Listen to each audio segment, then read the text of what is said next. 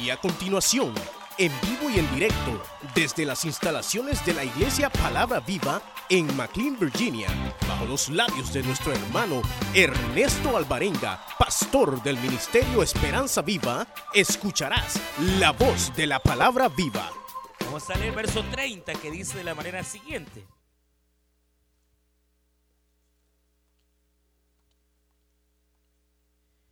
Verso 30 dice la palabra del Señor, eh, tal vez le variará un poquito, pero dice en esta nueva versión internacional, dice así, Jesús respondió, bajaba un hombre descendiendo desde Jerusalén hasta la ciudad de Jericó y cayó en manos de unos ladrones, le quitaron la ropa, lo golpearon, y se fueron dejándolo medio muerto. Y resulta que viajaba por el mismo camino un sacerdote, quien al verlo se desvió y siguió de largo. Así también llegó a aquel lugar un levita, y al verlo se despió y siguió de largo. Pero un samaritano que iba de viaje, llegó a donde estaba el hombre, y viéndole se compadeció de él. Se acercó, le curó las heridas con vino y aceite y se la vendó. Luego lo montó sobre su propia cabalgadura, lo llevó a un alojamiento y lo cuidó. Al día siguiente sacó dos monedas de plata y se las dio el dueño del alojamiento. Cuídamelo, le dijo. Y lo que gaste, y lo que gasten ustedes de más por él, yo lo pagaré cuando vuelva. ¿Cuál de estos tres piensas que mostró ser el próximo del que cayó en manos de los ladrones? El que se compadeció de él, contestó el experto de la ley. Amén. Gloria a Dios. La, la, la verdadera palabra no es prójimo, es próximo. Esa es la, traducción adecuada. Pero vamos a, vamos a, eh, pueden sentarse, ya oramos.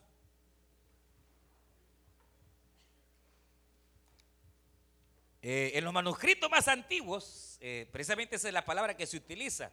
¿Quién es tu próximo?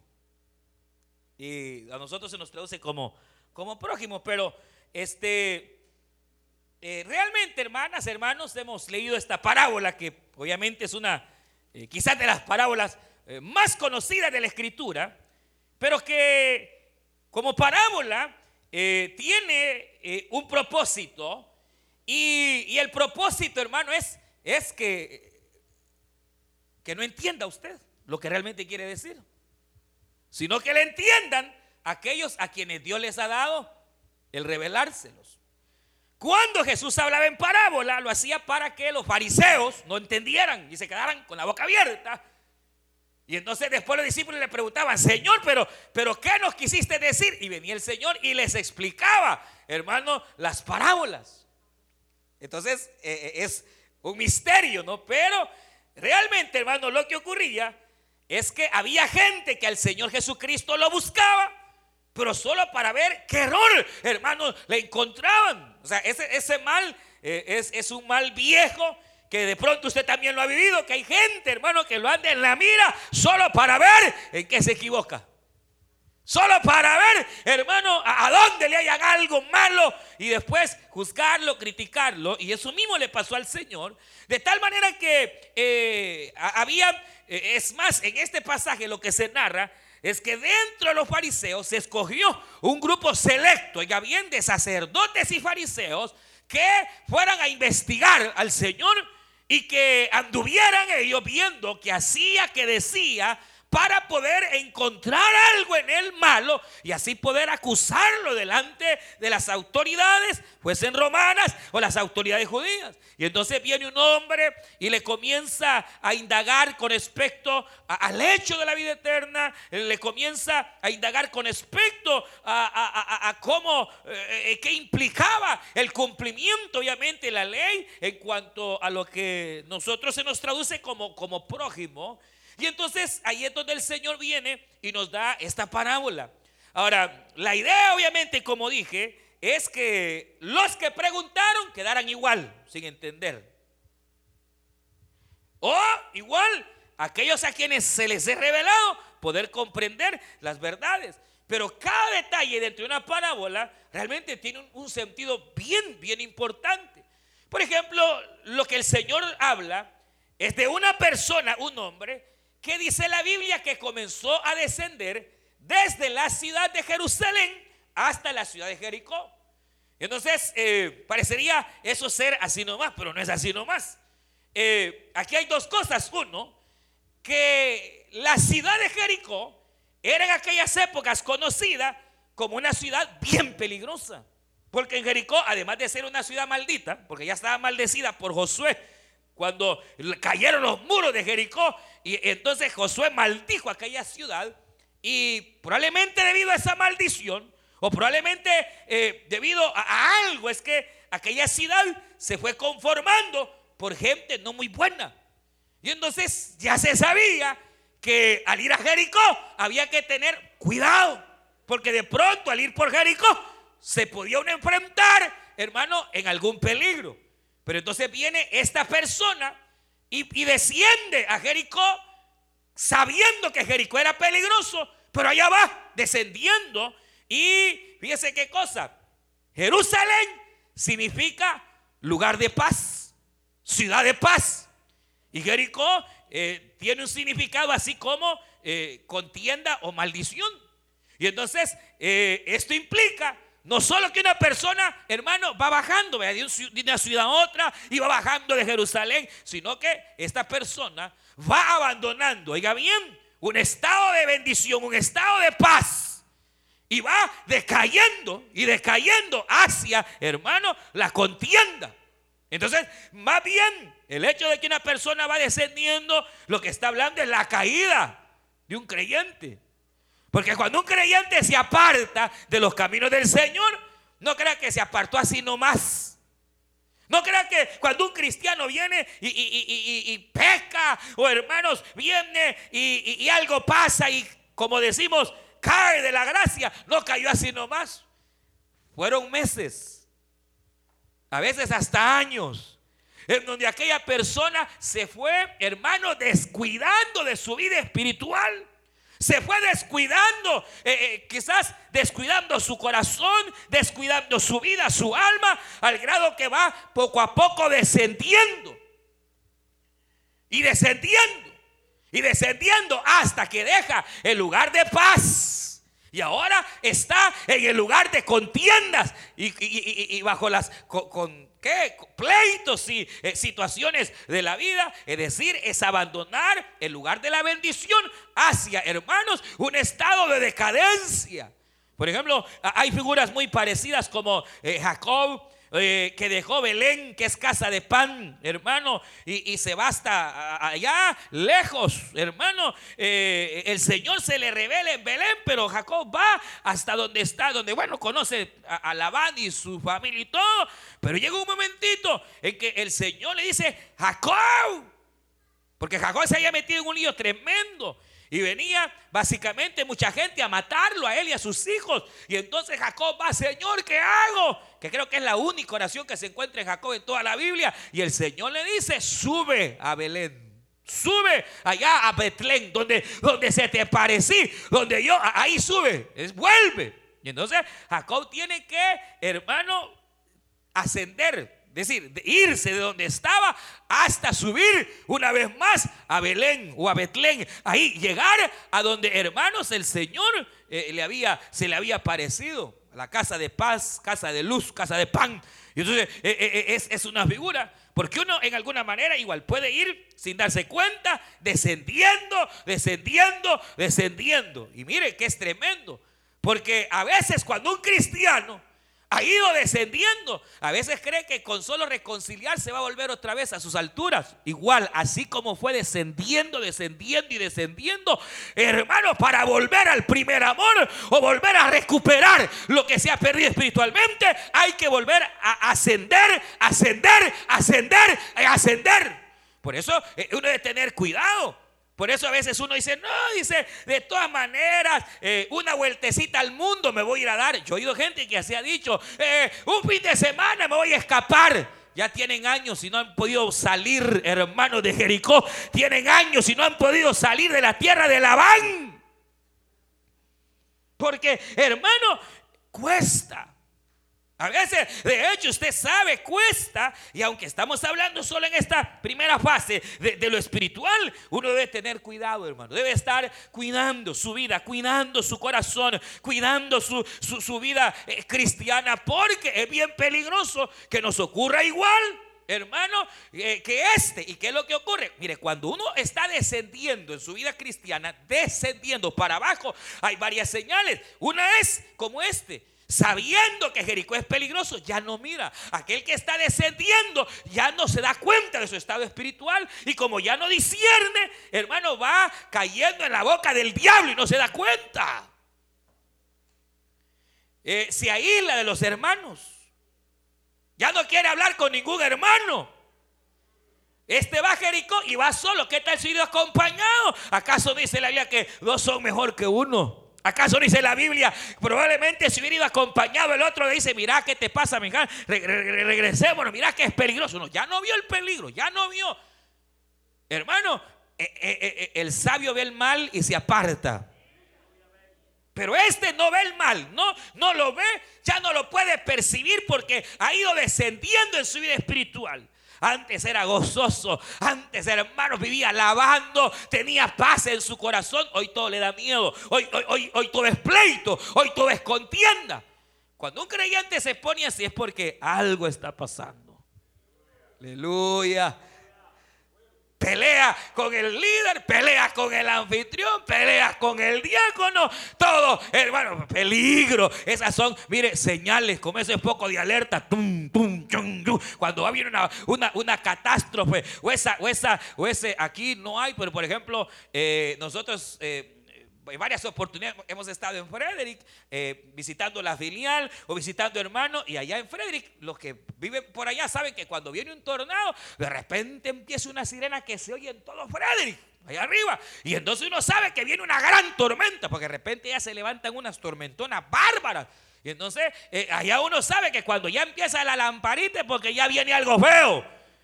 Y a veces hay algunos que la lámpara les está sonando y, a veces todavía no queremos entender porque obviamente cuesta, pero este va aislándose de los demás, este va descendiendo, eh, hay peligro porque descender a Jericó es peligroso, pero él no percibe el peligro, él no ve y entonces cae en las garras. Y es aquí donde la, Biblia señala que eh, lo agarran, hermano, eh, y esto es obviamente figura de lo que pasa cuando uno se aleja, hermano, de Jerusalén en el sentido espiritual. No estoy hablando de la ciudad.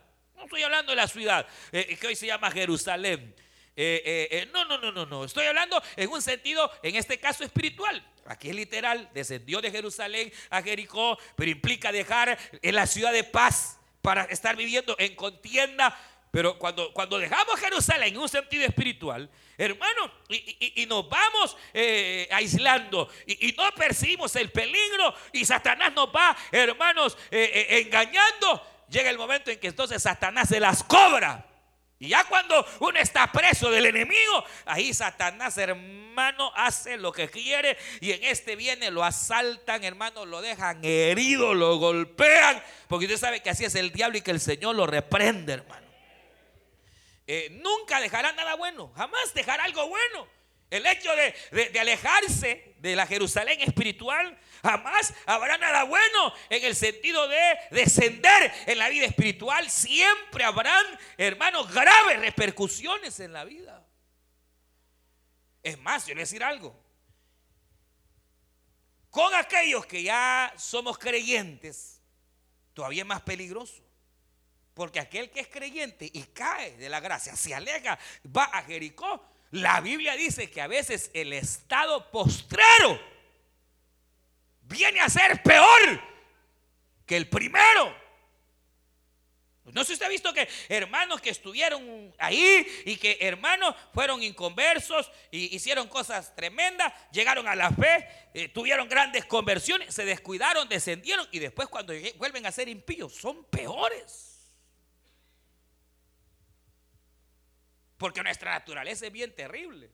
Tenemos en nosotros una naturaleza que cuando nos dicen no haga aquí, no haga allá, uno va reteniendo, reteniendo, no toque aquí, no toque. Y cuando siente que se soltó, se soltó con todo.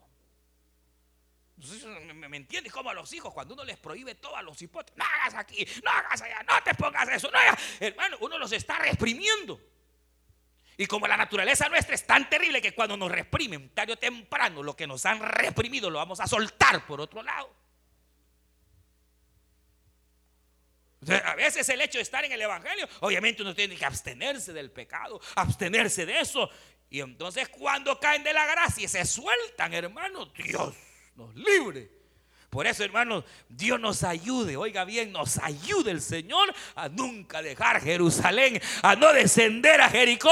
Y cuando usted sienta que está descendiendo, hermano, hay que ser sincero delante del Señor e ir a la cruz del Calvario, recordar lo que el Señor ha hecho, de dónde Dios nos ha sacado, de dónde Dios nos ha librado, para que entonces nuestra vida, en lugar de descender, vaya como la luz de la aurora, aleluya, creciendo, creciendo como el Señor, como la aurora, hacia arriba, hacia el aumento.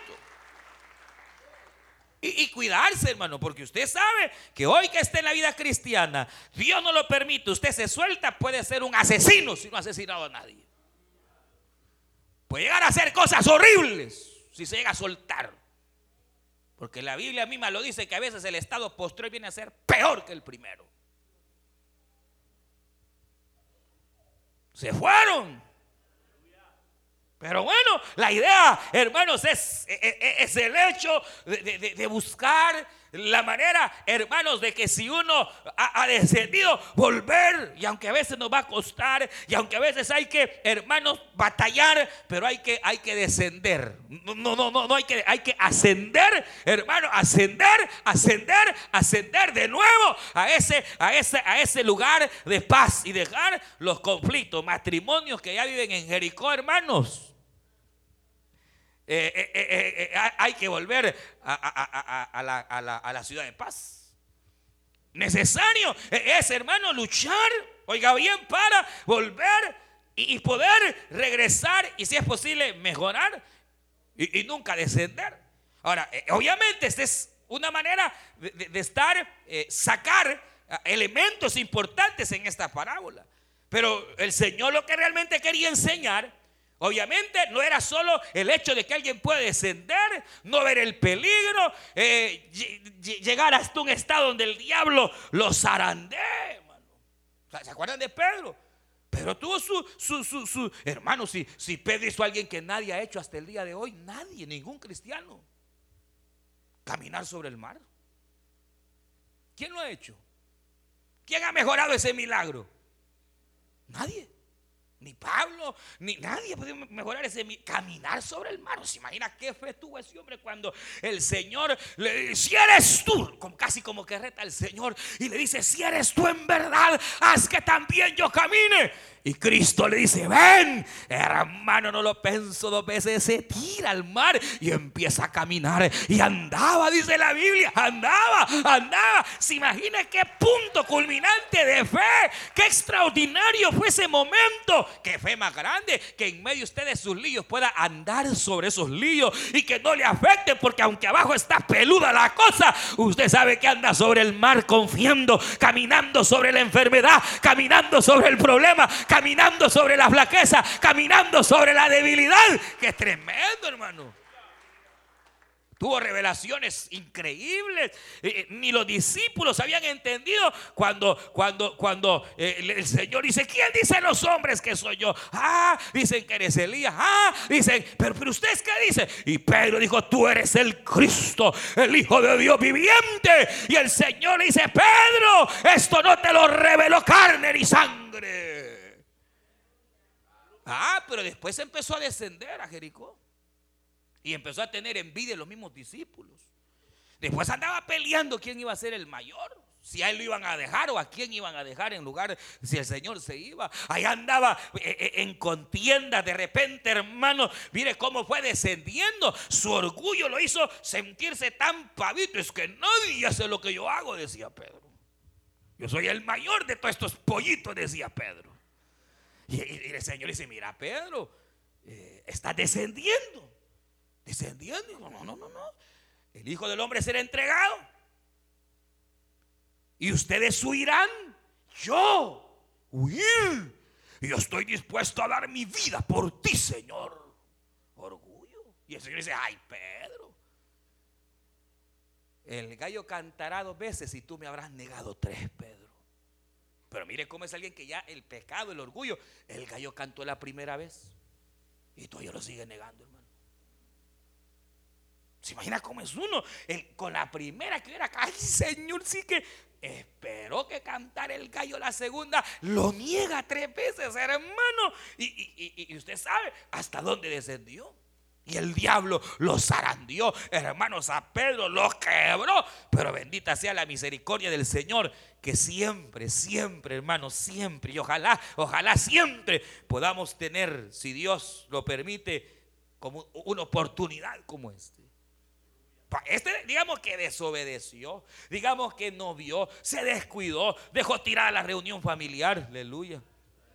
Dejó el sector, dejó el diaconado, perdón, no, fue, fue, fue, descendiendo, eh, fue entregando los privilegios, hermano. El enemigo lo zarandeó, el enemigo le nubló la vista, el enemigo lo engaña y ahora el enemigo lo deja tirado. Pero aquí es donde aparece lo extraordinario. Porque, porque eh, eh, eh, dice la Biblia que cuando aquel hombre estaba herido, ya yendo a la parábola literal, lo tremendo es que va pasando, ¿no? Un levita. Que era un levita, era, era, era, era un, un conocedor, un sacerdote. Era un líder. Y cuando ve, hermano, sí se hizo el suizo, ¿verdad? Y, iba pasando eh, un sacerdote, ya que sabía la ley y todo, y hasta saltó a la otra esquina, dijo, pues, vio la cosa fea cuando vio, y, van pasando, ¿no? Pero resulta que va pasando un samaritano, y, ese es el detalle, que el samaritano era alguien rechazado por los judíos. O sea, ¿se recuerda que los samaritanos y los judíos no se llevaban entre sí? No había coinonía, no había comunión entre un samaritano y no se hablaban. Porque los judíos decían que los samaritanos eran inmundos, porque los samaritanos eran una mezcla entre, entre judíos, eh, entre israelitas, hermano, y, cierta raza gentil, cierto pueblo gentil, una, una, mezcla. Y entonces a los samaritanos los consideraban como inmundos, los consideraban como, y, además que se peleaban, porque los samaritanos decían que había que adorar en Samaria, y hermano, los judíos decían que había que adorar en Jerusalén, y se peleaban se peleaban entre sí. Pero entonces, eh, aquel ya sabemos que venía de Jerusalén, es decir, que era, era judío. El, que desciende era judío. Pero ahora viene el samaritano, hermano, el samaritano. Y esto es lo increíble, ¿no? Que prácticamente eran enemigos. Eran enemigos. Pero mire, pasó un hermano judío, no lo ayudó. Pasó, hermano, eh, el levita, no lo ayudó. Pasó, no, tampoco ayudó. Ninguno, hermano, se ayudó. Sino que va pasando el samaritano y dice que fue movido a misericordia. Y al verlo en aquel estado tan tremendo, va, hermano, y, y esto, hermano, es una figura de lo que implica la gracia extraordinaria de Dios. Y que nos aplica a todos. Oiga bien, porque eh, nosotros siendo enemigos de Dios, hermano, oiga bien esto, siendo enemigos de Dios, Cristo vino por nosotros. Siendo enemigos. Entonces es como que se invirtieran los papeles y entonces el judío se hace gentil y el samaritano se hace judío. ¿En qué sentido? En que Cristo representa al samaritano. Y mire qué tremendo porque viene el samaritano eh, toma aquel herido, golpeado, medio moribundo, Y dice que le lava las heridas. Fíjese, todo lo que hace, mira el proceso. Le lava las heridas, lo limpia, le, le, echa vino y le echa aceite. El aceite es figura del Espíritu Santo. El vino es, e, e, es, alegría. El vino obviamente era, era medicina, pero igualmente representa gozo. Lo, lo levanta, lo cura. Se lo echa al hombro. Se lo echa al hombro, lo atiende, lo cuida, se lo echa al hombro y entonces va y lo lleva al mesón a un mesón. En ese mesón todavía, hermano, se queda unos días con él para cuidarlo, para ver que, que se fuera perfeccionando su sanidad, pero él tiene que irse. Y entonces dice que él deja pagado al mesonero y le dice, aquí está lo que hemos gastado, lo que se ha gastado por él, aquí está. Pero yo me voy. Y si necesitar algo más, Solo ponlo a mi cuenta. Que yo te pago. Entonces, esto implica la redención completa que tenemos en el Señor, hermano.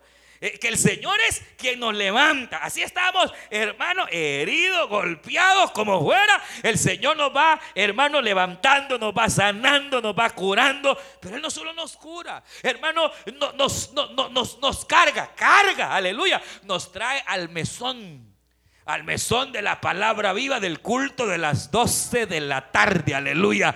Digan, gloria a Dios. Nos trae al mesón, hermano. Aleluya.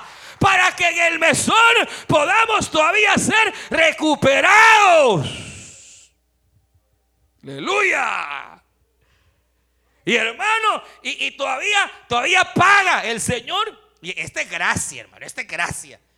Porque el herido no lo merecía. Digamos, supongamos, fue desobediente, no vio.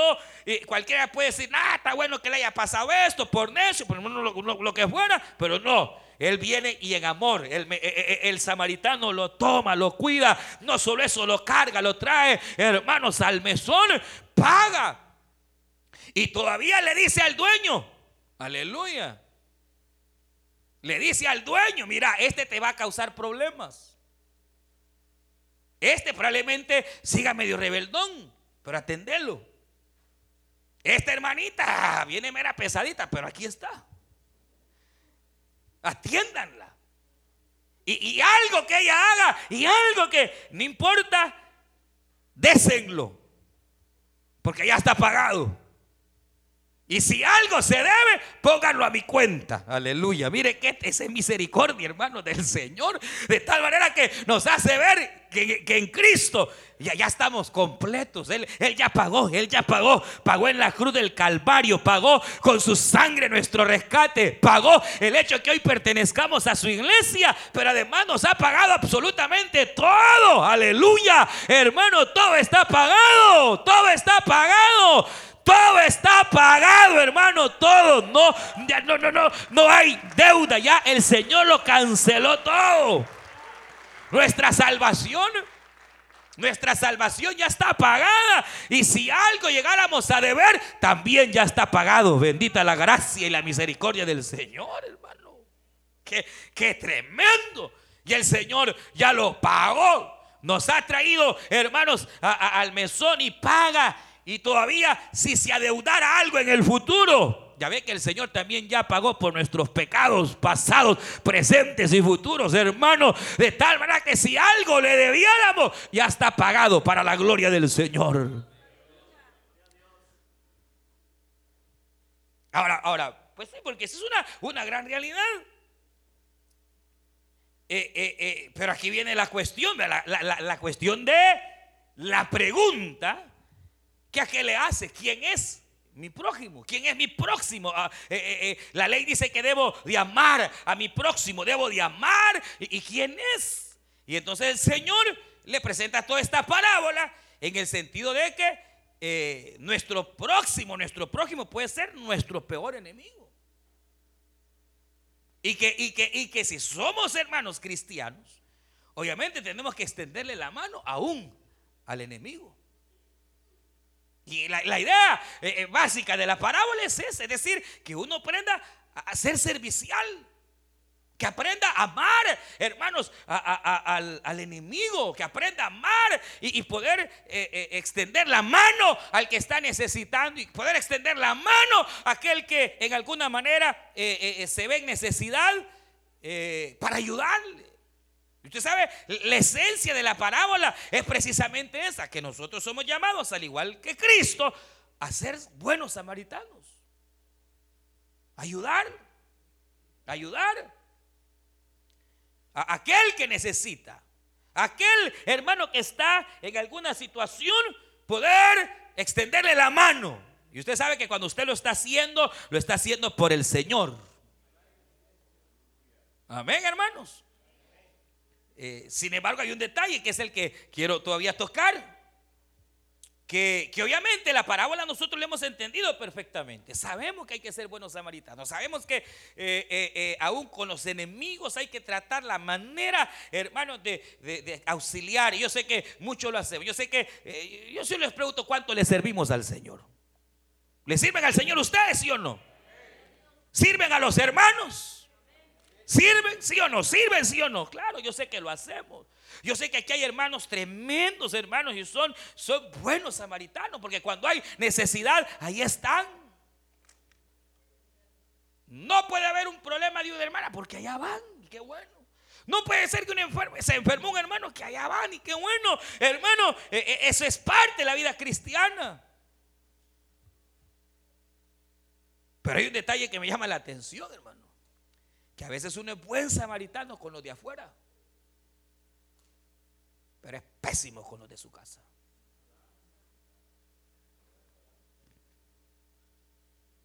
Y el problema aquí que la palabra próximo es eso. ¿Quién es mi próximo? ¿Quién es mi próximo? Le dice, ¿quién es mi próximo? Mi próximo es mi esposa, es la que está más cerquita de mí. Imagínese si yo ella la tratara mal. Y allá con todas las hermanas bien amorosos y con los hermanos bien amorosos y con mi próxima.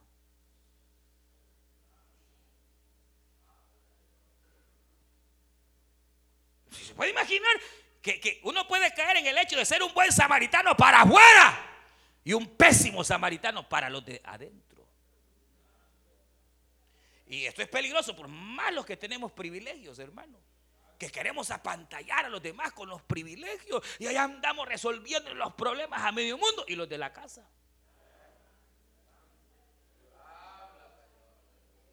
No, tiempo tiene para hablar hasta horas con saber con quién hablará tanto y que la hermana hasta ve que aconseja, qué bonito aconseja, dice, pero para hablar con ella no tiene ni un minuto. Pesa hablando con la otra, qué terrible, hermano pésimo samaritano, hermano.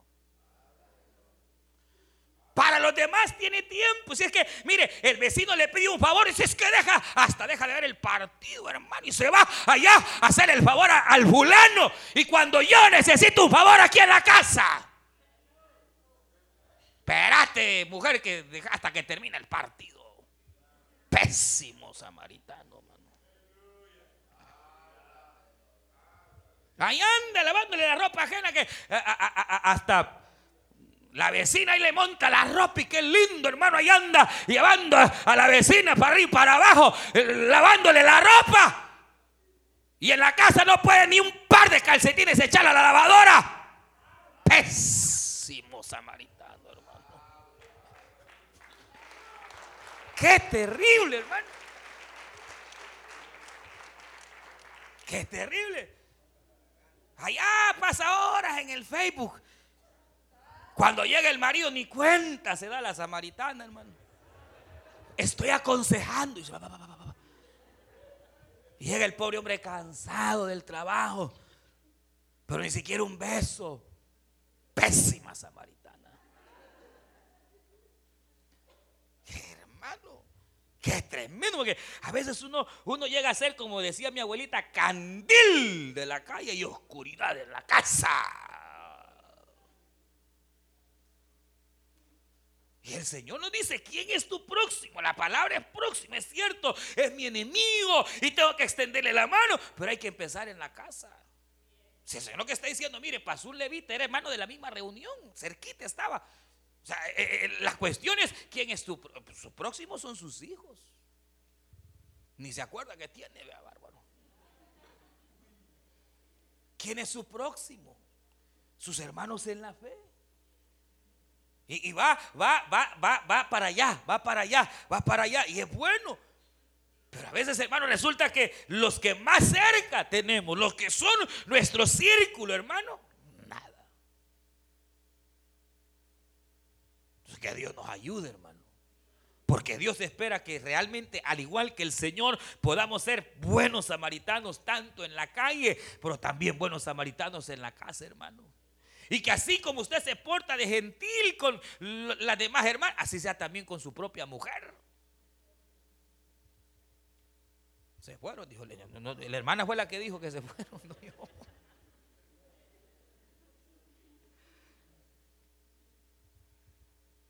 ¿Quién es tu próximo? Los que nos rodean. ¿Quién es su próximo? Las personas que están cerca. Y es cierto, hermano, hay que hacer la obra del Señor, hay que atender la necesidad de la obra, pero los de adentro. Entonces tenemos que empezar al revés, empecemos por la casa, hermano. Y después vamos paso a paso, paso a paso. Sea gentil con su esposa y sea gentil con las demás hermanas. Sea gentil con sus hijos, sea gentil con su hermano, sea gentil con, con los que tiene cerca. Y, y entonces le dirá igual que el Señor, ¿quién es? E, e, e, es el que está próximo. Y lo que el Señor quiere es que así como somos ahí, eh, eh, en todas partes, hermano. Pero el punto es que uno puede venir, hermano, sin darse cuenta, descendiendo, descendiendo, descendiendo. Por eso dice la Biblia, sobre todas las cosas guardadas, que hay que guardar, hermano, que hay que guardar el corazón, sobre todas las cosas guardadas. El corazón. Porque de él, dice la Biblia, emana la vida. De él emanará la vida. Y saben una forma de, de, cuidar el corazón, de cuidar la vida, de cuidar el alma, eh, para que no se corrompa. ¿Sabe cuál es? Dice el apóstol Pablo, si fue el que escribió, como algunos piensan los hebreos, dice que las malas, las malas compañías corrompen las buenas Hágase de una mala amiga, ay hermano, hágase de un mal amigo, ay hermano, me va a contar. Déjese influenciar por una persona que está cerquita de usted para mal, pues para mal. Ahí me va a contar. Las amistades. Las amistades es lo que más le influencia a uno, hermano. Y por eso uno puede llegar hasta corromperse por aquellos que son sus compañeros. Entonces volvemos a lo mismo. ¿Y quién es su próximo? Es su esposa. ¿Dónde tengo que empezar? Con ella. ¿Dónde tengo que empezar? Con sus hijos. ¿Dónde tengo que? Ir. Y tener cuidado. Realmente, ¿con quiénes uno establece amistad? Porque las malas compañías, como decía mi abuelita, dime con quién andas. Y te diré quién eres. El que anda entre lobos va a aprender a aullar. Y Dios no lo permita. Entonces guarde su vida, guarde su alma, guarde su corazón, guárdese. De no descender, de no abandonar la Jerusalén espiritual para ir al lugar de la contienda. No. Y, y si así fuera, que Dios nos ayude a poder volver. Y si alguien se ha apartado, tenemos que luchar para hacerlo venir.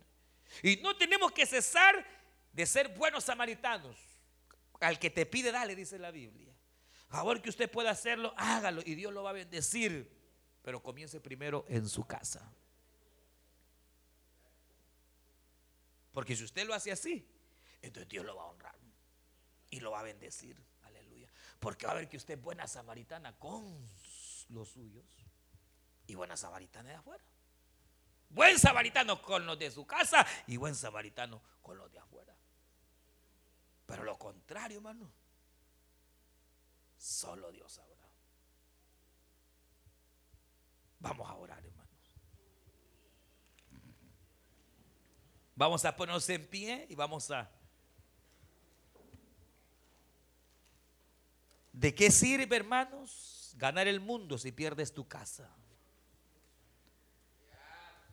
¿De qué sirve ganar las glorias terrenales? La Biblia dice que el que no tiene cuidado de lo de su casa es peor que un impío. Ha llegado a negar la fe, dijo el apóstol Pablo.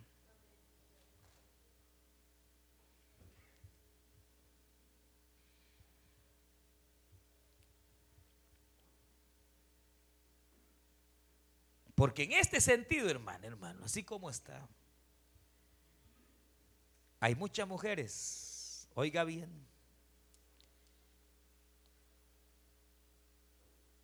hay muchos hombres que se sienten así como este, heridos, tirados, abandonados. Y ven con sus ojos como sus samaritanos ahí andan para arriba y para abajo. tratando de ganar. Usted escuchó el mensaje restaurador de Jesucristo desde las instalaciones de la iglesia Palabra Viva en McLean, Virginia. Si este mensaje ha sido de bendición para su vida y necesita oración, contáctenos al teléfono 571-633-0469. 571-633-0469. Que Dios le bendiga.